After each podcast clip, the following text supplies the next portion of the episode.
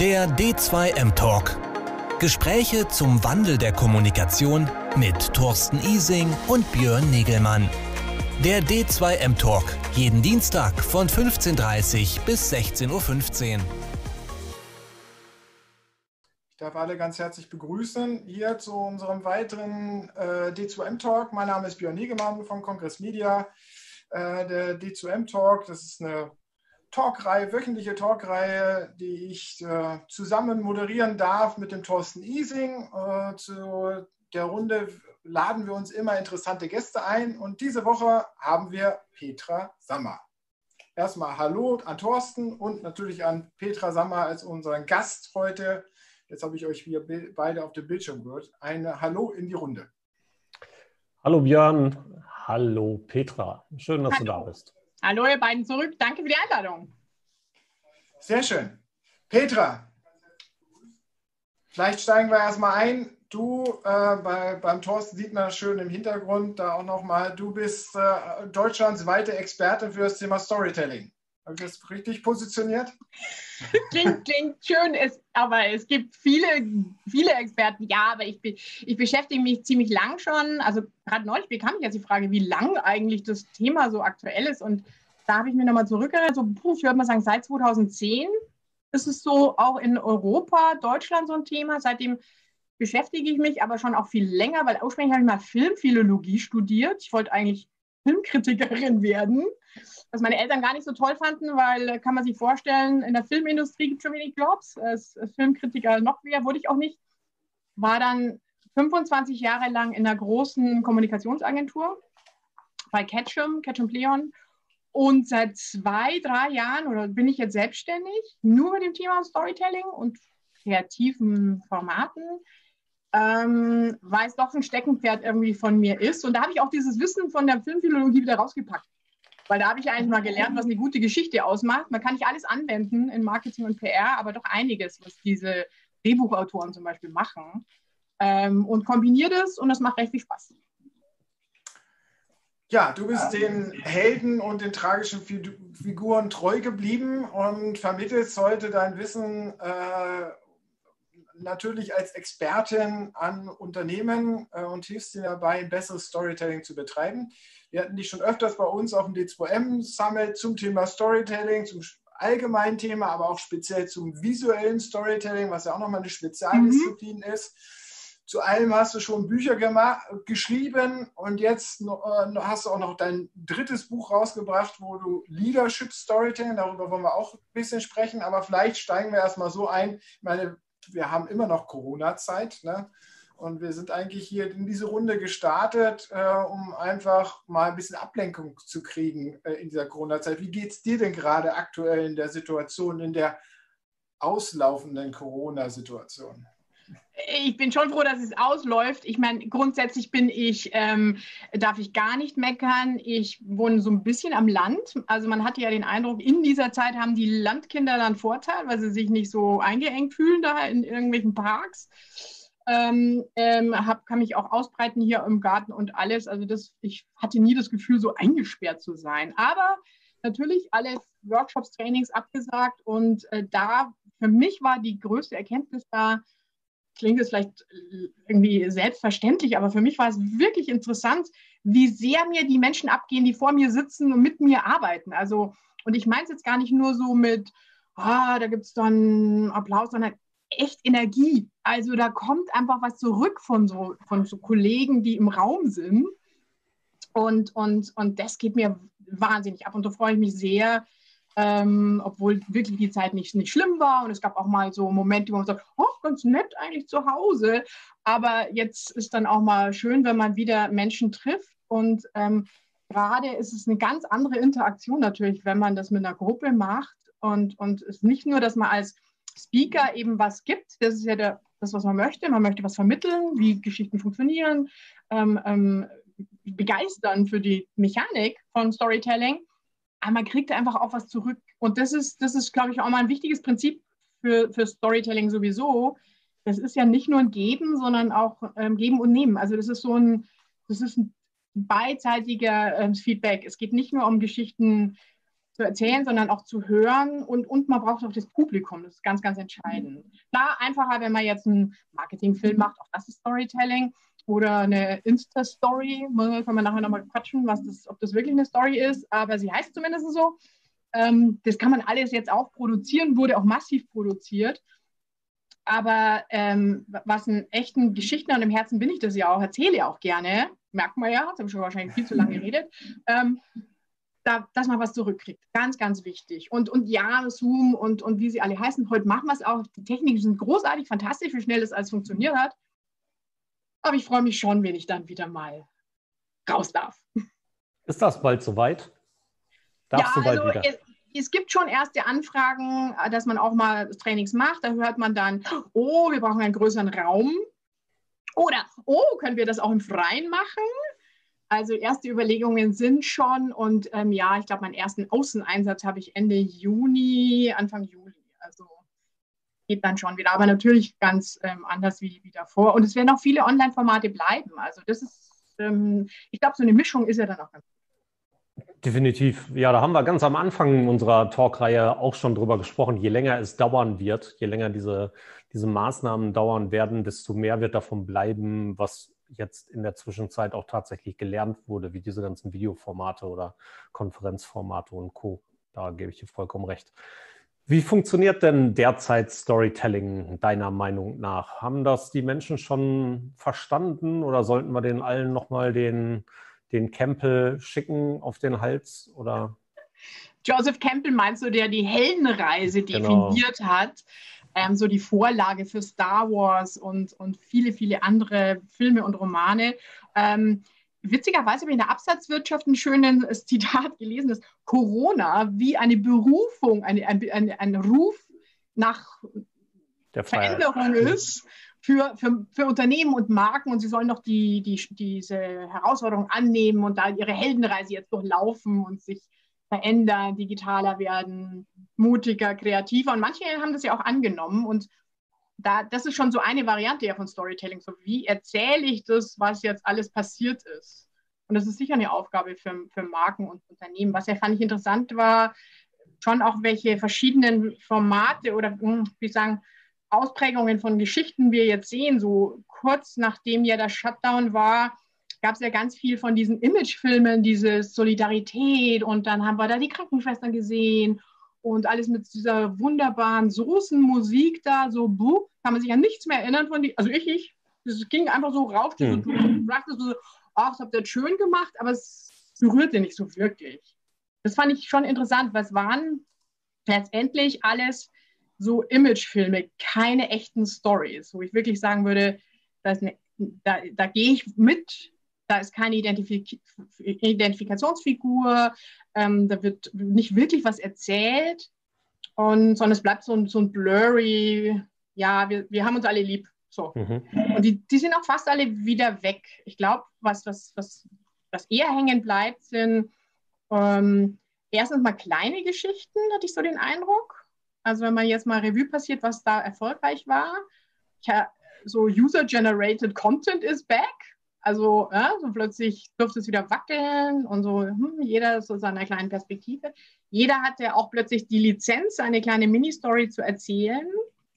Aber auch Unternehmen, die diese kleinen Geschichten aufgegriffen haben, waren, glaube ich, da ganz erfolgreich drin. Also die mhm. eher ins Kleine geguckt haben, als so allgemeine tragende Botschaften. Und, und das, das fand ich schon interessant zu beobachten.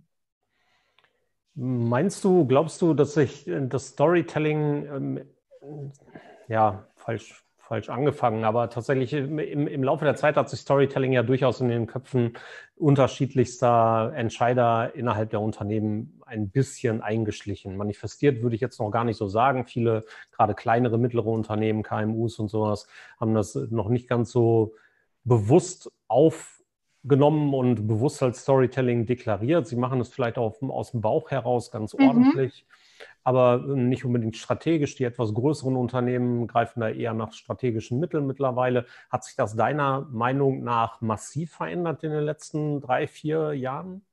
Ja, total. Okay. Also ich finde, da sind ganz tolle Unternehmen draußen, die super erzählen, auch kleinere Unternehmen, auch ganz kleine Unternehmen. Ah, ich habe neulich irgendwie so einen Landmaschinenhersteller irgendwie mir angeguckt, die, die machen kleine YouTube-Stories, sehr witzig und alle haben so auch eine kleine Mini-Struktur. Also das würde ich dann schon fast auch eine kleine Geschichte so wahrnehmen. Ähm, ich glaube, es sind zwei Sachen. Einmal, ich glaube schon, dass immer mehr verstehen, dass sie erstmal Geschichten in Form von Content liefern müssen und nur einfach nur so Content, blablabla, schön, sondern das wäre halt noch schön, wenn die es auch noch so eine Logik hätte, wenn man da ein bisschen mitgehen kann. Und dann sind wir ja schon ein bisschen bei sowas wie Storytelling. Ich muss ja irgendwas Anfang, Mitte, Ende, so eine Struktur erzählen. Ich glaube, dass das ist schon angekommen. Ich glaube, ich, ich hoffe, es ist auch angekommen, dass wenn man mal sowas hat wie einen Facebook-Kanal, einen Instagram-Account, einen Twitter, da, da, da, dann habe ich einen Vertrag abgeschlossen, ohne es vielleicht zu wissen. Ich liefere jetzt immer wieder Informationen, Unterhaltung. Content. Da würde ich ein Veto einlegen. Ich glaube, das haben viele ja, noch nicht. Gut, haben sie nicht. Okay, aber ein paar, also doch, ja, aber es setzt sich schon langsam durch. Oder sie sehen dann, oh, dann ist aber Unmut, wenn das Ding leer bleibt. Hm. Also ich, ich glaube, es wird schon langsam verstanden, dass, dass wenn wir Publisher sein wollen, das Marketing, dann muss man auch das Spiel der echten Publisher, ja, so eine Süddeutsche kann ja auch nicht sagen, so, oh, heute haben wir nichts, lassen wir mal eine Seite leer. Das geht halt nicht. Und das kann ich als Unternehmen dann auch nicht machen. So, und um das zu füllen, kann ich immer wieder Informationen bringen und, und das Fakt, Fakten, Daten. Aber irgendwann ist es mal auserzählt. Und jetzt greift sowas wie, jetzt könnte ich aber auch mal eine Geschichte erzählen. Mal was über Mitarbeiter, mal Hintergrund, also da greift jetzt sowas. Das, glaube ich, machen durchaus auch schon Mittelständler. Die ganz Großen, da, das ist halt so, das kommt immer darauf an, wo, glaube ich, der jeweilige Marketingleiter gerade so steht, auf was er gerade so Lust hat, auf was er gerade vertraut, weil natürlich, es gibt ähm, wichtige Produktkommunikation, wo ich ein Produkt beschreibe, wo ich Features erzähle, wo ich was erkläre, braucht es nach wie vor, obwohl so viele Produkte ja sehr ähnlich sind. Ähm, aber wenn ich das alles mal auch auserzählt habe, für mich ist PG da immer ein gutes Beispiel, weil wir wissen, wie ein Shampoo funktioniert. Wir wissen, hoffe ich, die Herren der Schöpfung wissen, wie ein Rasierer, wie Gillette funktioniert. Da haben wir drei Klingen, vier Klingen, fünf Klingen. Mach, jetzt können wir es noch mit in die Dusche nehmen. Das ist eh Wahnsinn, was die innovativ da draufpacken. Oder Waschmasch Waschmittel. Pulver, Kügelchen, Tabs. Irre, was da innovativ geht. Aber irgendwann ist einmal Schluss, sauber ist sauber. Jetzt fange ich mal, es braucht einen neuen Inhalt. Jetzt brauche ich, fange ich an, Geschichten zu erzählen. Jetzt erzähle ich, hey, von wem erfahren Jungs denn eigentlich, wie sie sich rasieren sollen? Wer ist denn der Erste, mit dem sie da reden? Ja, das ist Papa. Ach, da könnte ich doch mal Vater-Sohn-Geschichten erzählen. Ähm, oh, wer, wer sorgt denn eigentlich für die saubere Wäsche? Ups, das sind ja immer noch Frauen. Oh, altes Rollenmodell. Ja, da könnte man mal hingucken, ob man da mal nicht was anderes machen können. Jetzt wird es, und dann kommt es, und dann kommen so neue Themen, dann kommt auch so Purpose-Marketing noch mit rein. Also da tut sich schon viel. Also es gibt schon neue Formate und Möglichkeiten. Ich finde schon, dass wir wesentlich bessere Storyteller aber, aber auch, um es nochmal Jetzt haben wir wieder irgendwo eine Rückkopplung da drin, keine Ahnung wo. Ähm, aber um es halt einfach nochmal, vielleicht bin ich das auch, äh, um es nochmal festzuzurren, was ist für dich, das, wo, wo hört Content bla bla auf, wie du es so schön mhm. vorhin gesagt hast, und wo fängt richtiges, gutes Storytelling an? Weil ja. ähm, das ist natürlich schwierig. Also einige, die mal hier und da jeden Tag unterschiedliche Postings machen äh, zu ihren rund um ihre Produkte, Mehrwert, Informationen, Hintergrund geben, die würden ja vielleicht dann doch schon behaupten, das wäre schon die Story. Ist das dann schon die Story? Äh, naja, wir nennen es, wir haben uns verliebt in den Begriff, oder? Ey, alles heißt jetzt Story. Das ist ja ein wunderbarer Begriff, so englisch und klingt so modern und ähm, sind ja auch ein paar Sachen weg, irgendwie plötzlich weg Kernbotschaften gibt es nicht mehr. Das ist jetzt Story von der Marke. Oder, oder überhaupt auch der, oder so, so Markenversprechen, Markenkern ist auch weg, ist alles die Story. Ja. Ähm, das ist schon, schon, gebe ich dir recht. Also wir gehen mit dem Begriff schon inflationär und, und blurry da um. Ich, ich würde vielleicht, um es einfach zu machen, mal so, so vier Aspekte unterscheiden, wenn wir im Marketing und PR und, und auch im Vertrieb so umgehen mit Storytelling. Es gibt einmal das als, als rhetorische Technik. Also das ist, was du am Anfang gesagt hast, wenn, wenn Führungskraft überhaupt ein Redner, wenn der so Anekdoten unterbringt, so kleine, da emotionalisiert sich eine Rede, das ist eine rhetorische Technik. Das ist gibt's als Begriff Storytelling. Dann benutzen wir Storytelling im Journalismus. Journalisten suchen eine gute Story, sagen sie. Damit ist aber eine Nachricht gemeint. Und ähm, das ist erstmal so, so Aufmerksamkeit, interessanter Nachrichtenwert. Also ist ja auch interessant. Die verwenden den Begriff auch kaum mehr. das ist auch alles Story. Ähm, aber es ist ja richtig. Also ein Journalist ähm, kann auch, und das ist ja narrativer Journalismus, eine richtig kleine Anekdote, und jetzt überlappt sich das so ein bisschen, eine Story verwenden. So ah, eine kleine Geschichte von einer Familie in der Corona-Zeit als Beispiel. Und dann kommt er zu den Fakten, Daten. Wie haben sich eigentlich Familien so in der Corona-Zeit, also fängt mit einer so einer Anekdote an und zieht uns rein in so einen Artikel. Das ist wie Journalisten mit, dem Begriff Story umgehen. Dann hat, ist Story auch, hat was mit Historia zu tun, also die Geschichte, die Geschichte einer Marke eines Unternehmens. Um, ähm, und dann, da sind wir jetzt schon in der Unternehmenskommunikation. Und das wiederum hat auch stark was mit Identität zu tun. Wie definiere ich mich? So Gründermythen, so die, der Geist der ersten Stunde webt immer noch, äh, schwebt immer noch. Und, und wer sowas nicht hat, so einen tollen Supergründer wie Steve ähm, Job bei Apple oder, oder Henry Ford oder Herr Siemens oder Brown, dann nimmt man halt so Werte, Mission, Mission, Mission, Leitbilder. Ähm, also das ist auch eine Form von Storytelling. Und, aber was wir, glaube ich, was den Hype jetzt wirklich auslöst, ist, was man unter einer echten Narration verstehen würde. Das ist jetzt wie schon auch ein Roman oder ein Drehbuch funktioniert wo man bestimmte Kriterien braucht, um, um eine Spannung und Emotionalität zu erzeugen. Ähm, aber erst muss man es mal auseinanderhalten. Also rhetorische Technik, so ein bisschen hm, emotionale kleine Anekdote einpacken, journalistisch, den Nachrichtenwert rauskitzeln, es als Identität und Sinnstiftend zu verstehen, das ist was, was Marken eigentlich machen. Oder reden wir von sowas wie einer narrativen Struktur? Und da reden wir dann von der Heldenreise, so ähm, wie der Thorsten es Anfang gesagt hat. Ich brauche einen Helden, also einen Protagonisten.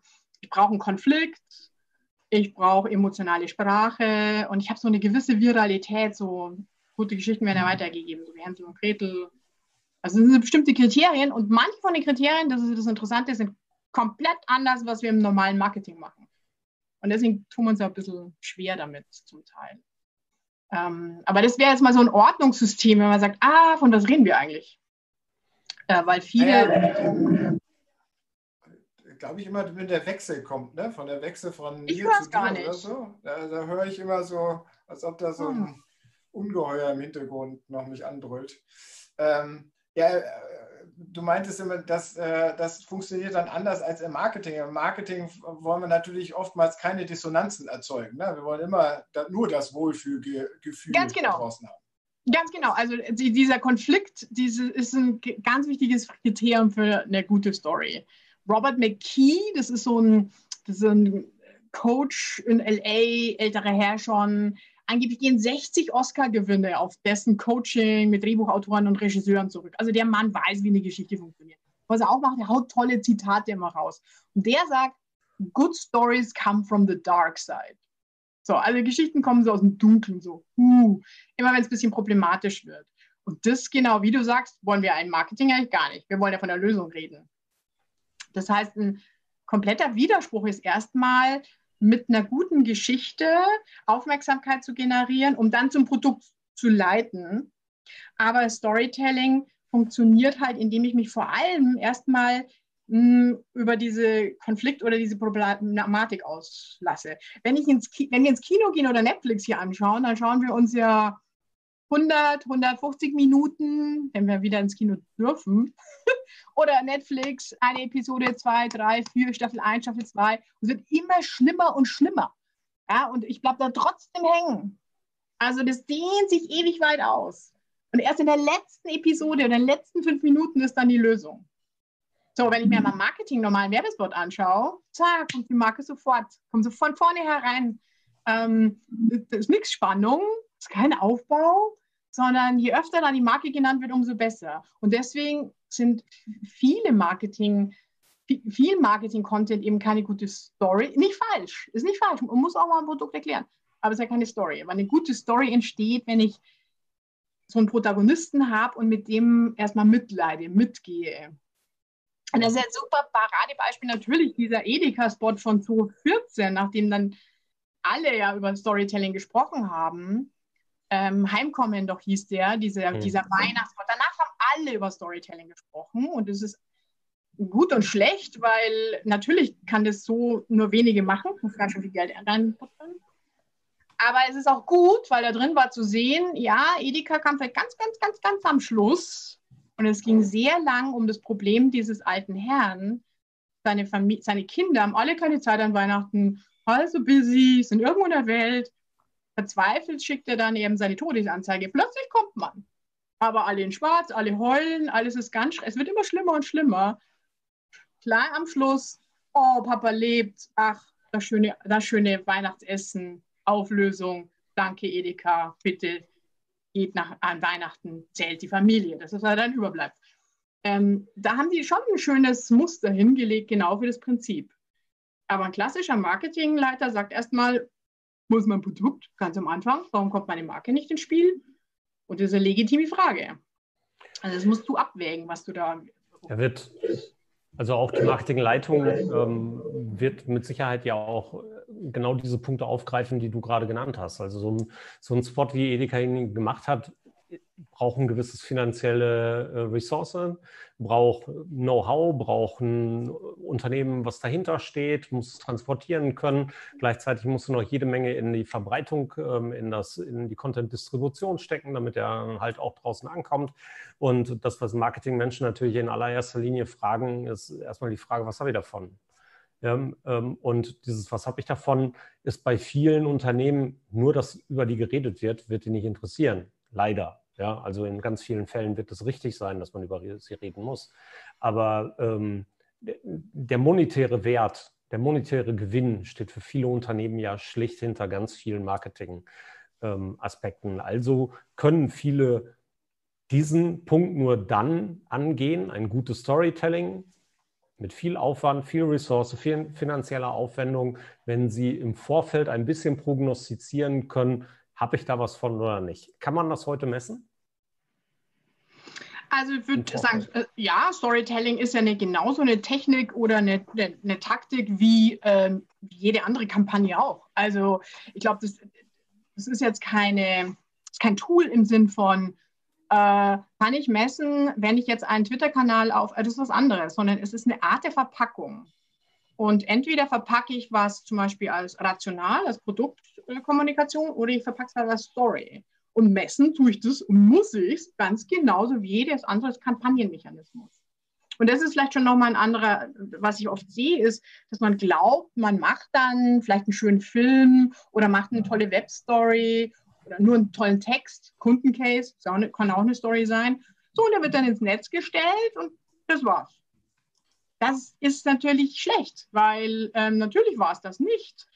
Eine gute Story ist eher, finde ich mal, so ein Zentrum, wie so eine Grundkampagnen-Idee. Ähm, und wenn ich dann daraus einen Film mache und Mini-Snippets ähm, für Instagram, wenn ich da draußen nochmal Facebook und ähm, ähm, ähm, Content mache oder vielleicht ein Interview dann auf äh, Facebook sogar mit anbiete, eine Pressemitteilung draus mache, das in meiner Kundenbroschüre verwende, es sogar mit einem Mitarbeitermagazin mit einbinde, das ist, das ist die ideale Variante von Storytelling. Und noch besser, ich erzähle es nicht immer wieder das Gleiche, weil es wäre jetzt nur crossmediales Storytelling, sondern ich mache kommt das nächste Buzzword, transmediales Storytelling. Das heißt, ich erzähle immer ein bisschen mehr dazu. Also ich mache vielleicht zusätzlich noch Infografiken, die in einem bestimmten Aspekt der Story beleuchten.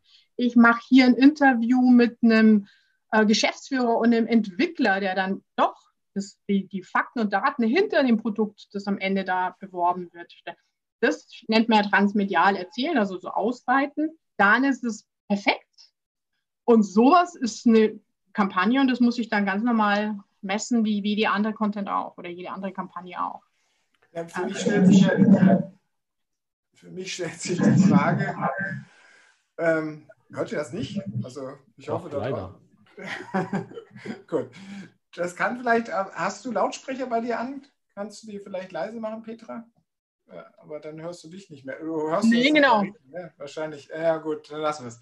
Ähm, für mich stellt sich die Frage, ob überhaupt der, die Marketingverantwortlichen die richtigen in diesem, äh, in diesem Spiel beim Storytelling sind. Äh, also ne, so, so gern wir natürlich immer über ganzheitliches Zusammenwirken der verschiedenen Silos in den Unternehmen ja diskutieren, aber der Marketier ist ja dann doch immer äh, doch noch stärker vertriebsorientiert als der klassische Kommunikator, äh, der vielleicht Image-Kommunikation macht und der eigentlich langfristiger halt auch in, in der Kommunikation denkt und der Marketingmensch ja immer in Kampagnen denkt. Also ähm, müssen wir dann nochmal die Disziplin trennen, um richtig Storytelling zu machen? Nein, zusammenholen. Äh, wobei, das, da bin ich jetzt lang genug im Geschäft, das, das, das haben wir vor 20 Jahren schon gefordert und das werde ich nicht mehr erleben, glaube ich. Ähm, zusammenholen sage ich natürlich deswegen, weil Marketing sitzt auf dem Geld. Keine Frage. Und am Ende haben die schon das Gespür für die Distribution einer Story. Die wissen schon, welche Kanäle sie bedienen müssen. Die Unternehmenskommunikation, die sitzt auf dem Nachrichtenwert. Die, die sitzt, die weiß, wo eine gute Story drin steckt. Ähm, auf der anderen Seite sind Unternehmenskommunikatoren oft ja auch die Bedenkenträger. So, ah, kann man das wirklich nehmen? Also es sind dann bei so Stories oft auch die Blockierer, weil in vielen Geschichten nicht der Newswert drin steckt, sondern da wird vielleicht nochmal eine Geschichte, die wir schon mal hatten oder ein Thema, das schon mal hatten, nochmal neu, neu aufbereitet, was aber okay ist. Wir bräuchten eigentlich auch HR oder Betriebsrat oder Menschen, die viele kennen im Unternehmen, weil die sitzen nämlich oft auf den guten Stories. Oder Sales bräuchten wir auch. Also so eine interdisziplinäre Truppe wäre das Allerbeste. Ähm, aber ich weiß, dass das eine ideale Welt ist. Also man braucht einfach Überzeugte, die da durchs Unternehmen traben und sich die Truppen richtigen zusammenholen. Weil ich glaube, es nur auf eine Disziplin beschränken, da, da hat dann jeder so seine Ausformung. Also, weil ich glaube, also PR-Leute zum Beispiel, die denken zum Teil einen Ticken zu journalistisch darauf drin. Und dann leidet zum Beispiel die Emotionalität. Marketingleute können sehr stark die Emotionalität reingeben, werden aber dann zu werblich. Darum, darum wäre mir am liebsten so eine Mischung, wenn ich es mir aussuchen könnte. Wie, wie bekommen wir die Unternehmen denn dahin, genau das zu verstehen? Reden, reden, reden, überzeugen, überzeugen, überzeugen, Beispiele zeigen, Beispiele zeigen, Beispiele zeigen. Ähm, nein, äh, ja, ich glaube, ich glaube sehr. Also es gibt tolle Beispiele und, und ähm, Unternehmen müssen sie sich einfach angucken. Und viele Unternehmen merken, glaube ich, schon, ich glaube, das ist ja dann der Punkt, wo sie so aufhorchen, so, jetzt komme ich an meine Grenzen mit meinen White Papers und mit meinen also ähm, üblichen Produkttests und so. Was kann ich denn noch machen? Und da ähm, ähm, oder wie komme ich überhaupt noch an Kunden ran? Ich meine, dieses, was ja toll ist an Geschichten, dass sie durchdringen trotz diesem Information Overflow. Das ist ja, das ist ja total spannend. Man sagt, hey, eigentlich ist da das völlig aufwendig, so eine Story sich anzuschauen. Aber weil die halt gut reinholen, catchen, dieser Protagonist interessiert, ich will wissen, wie macht die das, wie geht es mit der weiter, deswegen bleibe ich dran. Und wenn ich da ein bisschen auch, jetzt wenn wir mal vom Filmischen her denken, sowas wie einen Trailer erstmal mache für meinen Gesamtfilm, meine Gesamtstory kann dann locker acht Minuten, kann 20 Minuten sein.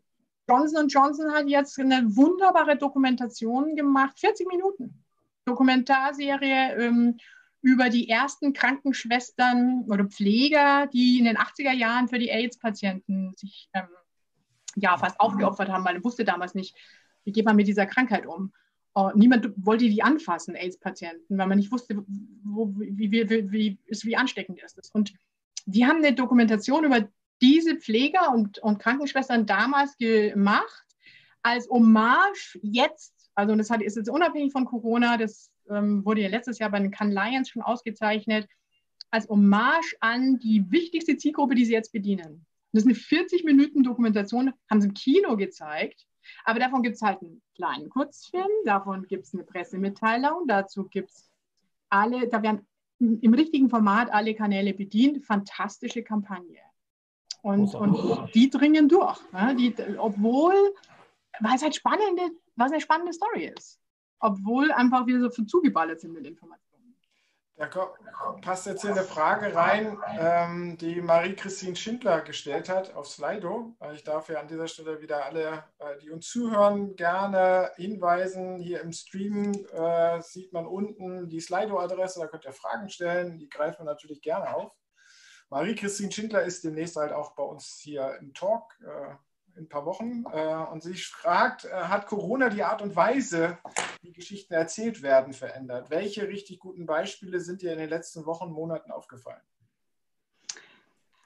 Mm, also erstens glaube ich, also das Grundmuster von guten Stories ist 40.000 Jahre alt. das wird sich auch durch Corona nicht verändern. Also dieses bestimmte Bauprinzipien, die verändern sich nicht. Ähm, was ich. Aber, aber wir sind ja jetzt empathischer geworden, oder? Sind wir das? Zeitweise, zeitweise ist die Kommunikation. Äh, im Stile also, etwas empathischer geworden. Ich, ich, ich gebe ganz offen zu, ich dachte erstmal am Anfang so, oh, jetzt ist die Zeit für Stories komplett aus. Wir wollen ja nur noch Informationen. Wir wollen diese, wir wollen diese Infektionsraten, wir wollen von den Virologen genau wissen, was ist denn jetzt das, was muss ich machen, gib mir die Hinweise, gib mir die Tipps. Jetzt ist wieder die Zeit für rationale Kommunikation. War aber nicht lang, weil irgendwann waren mal gut mit Statistiken. Und plötzlich, und dann kamen ja auch diese anderen Geschichten auf, ne? Verschwörungsmythen und so weiter hat auch was eben mit diesem Überschwang an Informationen zu tun, die wir nicht einordnen können. Geschichten geben ja so eine Sinnstiftung, so, machen ja irgendwie so Verbindungen. Und das machen die auch in wirrer, wirrer Art und Weise, aber sie holen sich irgendeinen Sinn da, stuppern sie sich zusammen und schon wird dann der Mythos oder äh, Ideologie oder wie auch immer oder Erzählung draus. Und, ähm, und, und, und so, glaube ich, gehen wir jetzt auch ganz schnell wieder zu, schwanken zurück und haben, wollen beides haben. Also ist nicht die Zeit vorbei und wir machen jetzt nur noch rationale Kommunikation und, und hinterfragen auch. Weil das Stück war ja auch, man hat doch hinterfragt, auch was machen die Firmen denn wirklich? Also es ist ja schön, wenn sie uns jetzt hier mit Solidaritäts-Image-Videos da, aber ich möchte jetzt mal echt sehen. Und dann kam es ja auch. Ich meine, VW hat auch irgendwie hier mit 3D-Drucker was für ähm, Beatmungsgeräte irgendwie, glaube ich, gestellt, ganz viele. Die ganzen Fashion, Prada, Gucci haben plötzlich alle Masken gemacht. Also plötzlich haben sie alle faktisch was umgestellt und mir nicht nur was erzählt. Das ist aber auch schon wieder durch. Also es hat, glaube ich, alles so seinen Zyklus. Aber nochmal kon konkret zu der Frage, hat, ich glaube nicht, dass langfristig Corona, Corona da irgendwas verändert an der Art und Weise der Struktur jetzt von der Story, sondern eher, dass es so ein bestimmten Zyklus an Inhalten gibt. Und, und da war jetzt, glaube ich, erfolgreich, während wir alle, alle selber zu Hause waren, diese, diese kleinen User-Generated mhm. Stories, wo auch Firmen das unterstützt haben. Zum Beispiel so ein, so ein Sneaker-Schuh ähm, ähm, online, ähm, ich glaube, Europas größter Online-Händler für, für Schuhe, äh, also Sneakers. Der ist ein 43,5, so eine super Plattform für Menschen, die Sneaker für 400 Euro kaufen oder so. Die haben auch so Hashtag Home Stories, schickt uns, äh, äh, also die haben wirklich aufgerufen, halt, lass uns mal reingucken bei euch und dafür die Plattform gegeben. Ich glaube, das war so das Erfolgsmodell, wo sie kleinen Schicksal sich angeschaut hat. Das wird jetzt aber auch gleich wieder vorbei sein. Ich glaube nicht, dass so viel da überbleibt. Ähm, und wenn dann vielleicht erst in einem Jahr. also ich glaube, wir wollen jetzt ganz schnell zu wieder normal und, und tun auch wieder ganz normal. Und dann hoffe ich, dann gibt es vielleicht nochmal so eine Reflexionsphase, wo man dann nochmal im Nachhinein vielleicht da drauf blickt. Aber ich glaube, dazu war es auch zu kurz, das muss man ja auch mal sagen. Lang war es ja nicht. Es kommt uns nur ja, so lang vor, weil die Tage also, so verschwommen. Sind wir jetzt im April oder im Mai oder so? Aber eigentlich waren es ja nur drei Monate. Ja, für viele war es echt zu lang. Ähm, also Keine Frage. Aber dass es wirklich sowas wie, eine, wie erzähle ich Geschichten verändert, ja. dafür war es zu kurz. Definitiv, ja. Und da gebe ich Oder dass es auch komplett Marketing umwirft. Mhm. Es, es verändert es natürlich schon, weil die, die Firmen anderes zu vermarkten haben jetzt oder auch andere Marketing-Vermarktungswege haben. Ähm, aber die Art, wie wir kommunizieren, glaube ich, ähm, außer technische veränderte Möglichkeiten wie jetzt, wie wir heute jetzt in Zoom, glaube ich nicht. Also ich hoffe, ein paar Kleinigkeiten werden anders sein. Also ich glaube und ich hoffe nicht, dass wir zu dem Normal von vorher zurückkehren, sondern wir haben in der Vergangenheit in den Talks auch öfter schon mal über dieses New Normal gesprochen, ein neues Normal, ein sich veränderndes Normal. Ähm, ich glaube schon, dass es in vielen Unternehmen jetzt zu diversen Veränderungen gekommen ist. Ähm, ob die nachhaltig und lang anhaltend sind, keine Ahnung. Aber solche Dinge wie, viele haben gesehen, dass Homeoffice jetzt plötzlich funktioniert. Ja. Und davon werden sie was zu erzählen haben.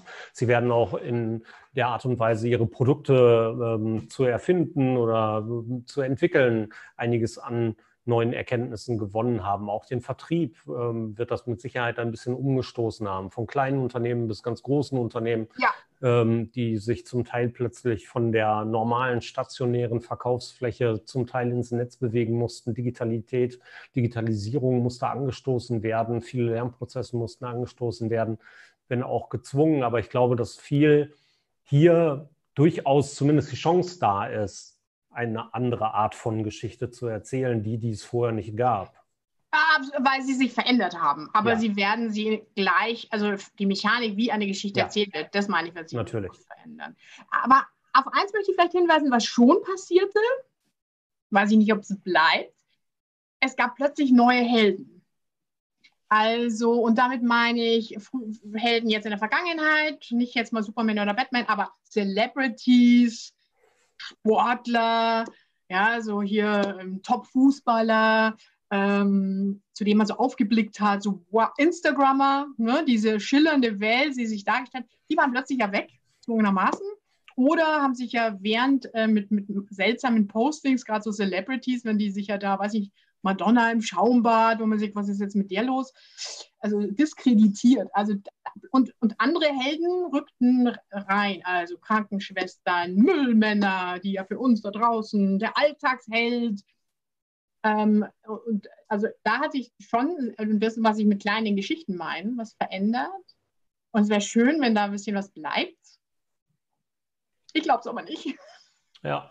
Ich habe Sorge. Ja wo, wo, wobei ich war in einer schönen Diskussion auch mit, mit Instagrammern, wo, wo, wo sich manche wirklich auch gesagt haben, oh, das ist eine interessante Zeit. Ich muss mir selber überlegen, welches Thema packe ich da noch drauf? Also das ist zu wenig, was ich bisher mache. Ich will einen echten Sinn. Mache ich was mit Klima, mache ich was mit Gesundheit? Ich werde jetzt Sinnfluencer. Ich glaube, ein Begriff, der ja schon lange mal irgendwann im Spiegel stand. Äh, für mich war er neu.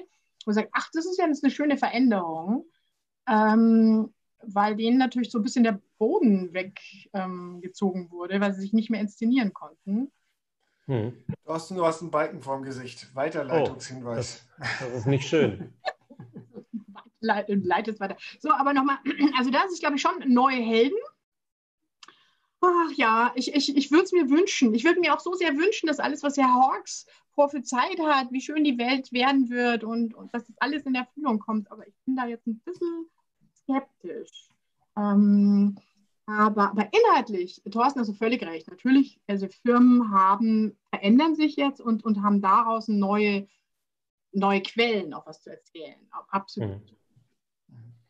Ja, dass es neue Helden gibt, ähm, definitiv. Also da fand ich sehr schön dieses Bild von diesem Banksy, den, diesem mhm. Künstler, ähm, der sich immer so ein bisschen anonym zeigt und im Krankenhaus plötzlich dieses Bild aufgetaucht ist von dem kleinen Jungen, der mit einer Superheldenfigur spielt. Und diese Superheldenfigur war eine Krankenschwester. Ja.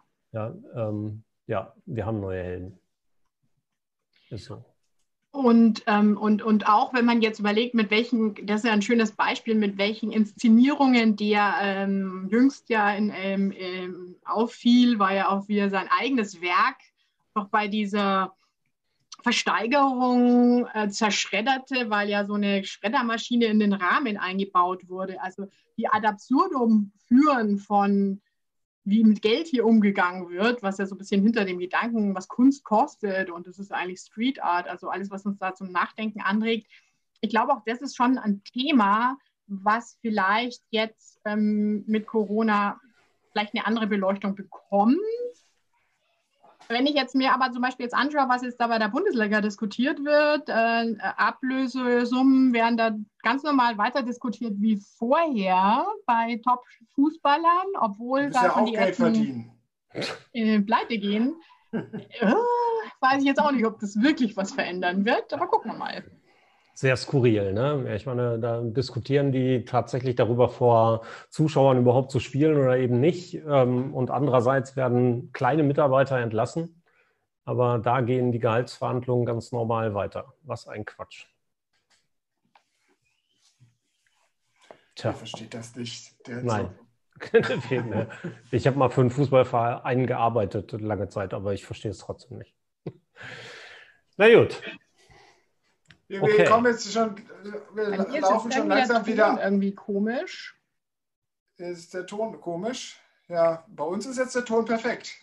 wir Alles laufen super. jetzt schon langsam aus der Zeit. Ähm, Leider höre ich euch jetzt irgendwie gar nicht mehr gut. Ich probiere mal hier. Okay. Vielleicht streamen in deinem Haushalt irgendwelche Menschen. So. Ja, wenn Petra nicht sagen kann, dann können wir ja schon mal zumindest einen kleinen Ausblick geben. Ich glaube, nächste Woche, wer ist nächste Woche dabei? Wenn Petra gleich wieder dabei ist, können wir mit ihr weiterschnacken. Mirko Lange von Scomla, genau. glaube ich. Ne? Wir bleiben beim Thema Content. Sehr gut. Äh, wir bleiben dem Content-Thema treu. Und natürlich äh, wollen wir nächste Woche mal ein bisschen diskutieren, wie wir das, die Arbeit oder die Redaktionsarbeit natürlich organisieren können. Äh, das soll das Thema nächste Woche natürlich sein mit Mirko und äh, bin schon sehr gespannt. Petra, Petra ist noch da. Hörst du uns? Sie chattet. Ja. Also wir hören dich schon, ähm, aber sie hört uns anscheinend nicht mehr. Gut, also vielleicht auf irgendeinen Knopf draufgekommen. So, sie, sie einfach nur Ton raus. Achso, sie geht raus und rein. Ja, das haben wir auch nicht, äh, haben wir auch schon lange nicht mehr gehabt. So die technischen Probleme auch in der fortgeschrittenen Übertragungsrunde äh, gibt, sie, gibt es sie dann immer noch. Ja, ähm, wir können auf jeden Fall noch erwähnen, Petra hat drei Bücher geschrieben zum Thema Storytelling. Das haben wir eben schon mal ganz kurz angesprochen. Jetzt klingelt bei mir das Telefon. Jetzt musst du mal weiterreden kurz. Genau, sie hat drei Bücher gesprochen, äh, geschrieben, äh, eins zum Storytelling, zum Visual Storytelling und jetzt zum Leadership Storytelling. Und darüber wollte ich eigentlich jetzt in meiner letzten Frage, wo ich dann ja jetzt abgewürgt wurde, dann eigentlich nochmal drauf eingehen. Aber ja, wir sind jetzt ein bisschen aufgeschmissen. Äh, ich denke mal, wir kommen damit heute einfach mal ein bisschen früher zum Ende. Wo machen wir das? Freuen uns doch, die Petra dabei gehabt zu haben. Leider jetzt mit diesem abrupten Ende, aber da ist sie wieder. Wartet mal, ich lasse sie nochmal rein. Vielleicht äh, klappt es ja an dieser Stelle nochmal. So, Petra ist, ist wieder unter uns hier in dieser virtuellen Runde. Ja, sorry, hier bin ich wieder. Irgendwie war der weg. Beim Thema Fußball hat es mich rausgehauen. Da hätten Frauen. ja, sehr gut. Genau. Ja, Björn hatte noch eine Abschlussfrage an dich. Ja, natürlich im Hinblick auf dein allerletztes, neuestes Buch, Leadership äh, Storytelling. Was gibt es da jetzt das Besondere? Im Vorgespräch hatten wir ja da auch schon so äh, drüber diskutiert, dass ja. es ja, dass Experten jetzt äh, Geschichten erzählen müssen. Ja. Besser. Ja, also, also die Frage, Sie müssen Geschichte, Sie müssen erstmal auf jeden Fall erzählen. Also ich, ähm, ja, ich habe im Vorgespräch schon gesagt, ich, ich wollte ja gar kein drittes Buch schreiben, weil dachte ich mir so, boah, das ist alles gesagt. Es gibt so tolle, tolle Storytelling-Bücher. Aber in der Tat, wenn man gerade Technikern, Wissenschaftlern, Ingenieuren begegnet, ähm, Medizinern auch, ähm, ähm, die tun sich wirklich schwer, ihre tollen Erkenntnisse gut verpackt zu erzählen. Und damit sind wir vielleicht nicht bei Story jetzt im eigentlichen Sinn, wie man, wie man ein Märchen erzählt. Ja, von den Gebrüdern Grimm haben wir ja leider diesen Begrifflichkeit haben. Aber wie man es so verpackt, dass wir Laien mitgehen können, es verstehen können einen roten Faden, dass es spannend ist, dass es leicht verständlich ist, dass es bebildert ist, dass Kino im Kopf passiert und uns bitte mitnehmen in die Welt, in der sie etwas entwickeln, etwas Neues innovieren, etwas Neues auf den Markt auch bringen oder wo sie Hilfestellung ja auch, also Support brauchen, Zuspruch brauchen. Das ist nicht nur, dass die, glaube ich, in ihrem Elfenbeinturm sind, weil die halt so introvertiert und an ihren Sachen so arbeiten, sondern sie sind halt keine Kommunikatoren. Und, und, und das ist entweder ah, alle an alle Kommunikationsprofis da draußen, ist unser Job, denen zu helfen, weil am Ende diesen ganzen Klimawandel und, diese, und dieses ganze Corona-Ding, wir werden das nicht retten. Ne? Das machen die. Das machen Ingenieure, das machen Chemiker, Biologen, Mediziner. Aber wir müssen ihnen helfen, dass sie ihren Kram, nicht Kram, im Gegenteil, ihre guten Sachen rüberbringen, vermitteln können. Also sie brauchen Geld, sie brauchen Ressourcen, sie brauchen Support, sie brauchen Unterstützung. Und das, ähm, da, da kann Storytelling helfen. Wenn ich das gut verpacken kann, wo ich mir einfach leichter Zugang haben zur Welt, zur Öffentlichkeit, zu Ressourcen. Das ist unser Job. Und deswegen war dann doch dieses Buch ganz gut zu schreiben und auch darüber zu berichten. Muss mir das doch mal besorgen, was? Die anderen beiden habe ich. Okay. Ja, prima. Dann freuen wir uns auf Mirko Lange in der nächsten Woche. Petra, vielen, vielen Dank fürs Dabeisein. Es war sehr nett, mit dir zu plaudern, schöne neue Sachen aufgefangen und ich glaube, ich gucke mir die Aufzeichnung auch nochmal an. Genau. Vielen Dank, Petra, äh, für deine Zeit, dass du dabei warst. Vielen Dank da draußen den Zuhörern äh, und Zuschauern äh, und dir das auch noch nachhören. Und wir entschuldigen uns für die technischen Probleme. Bis zum nächsten Mal. Tschüss. Tschüss. Das war der D2M Talk mit Thorsten Ising und Björn Negelmann. Nächste Woche geht's hier weiter mit spannenden Themen und Gästen. Mehr auf www.shiftmarcom.de, der Plattform zum Wandel in Marketing und Kommunikation.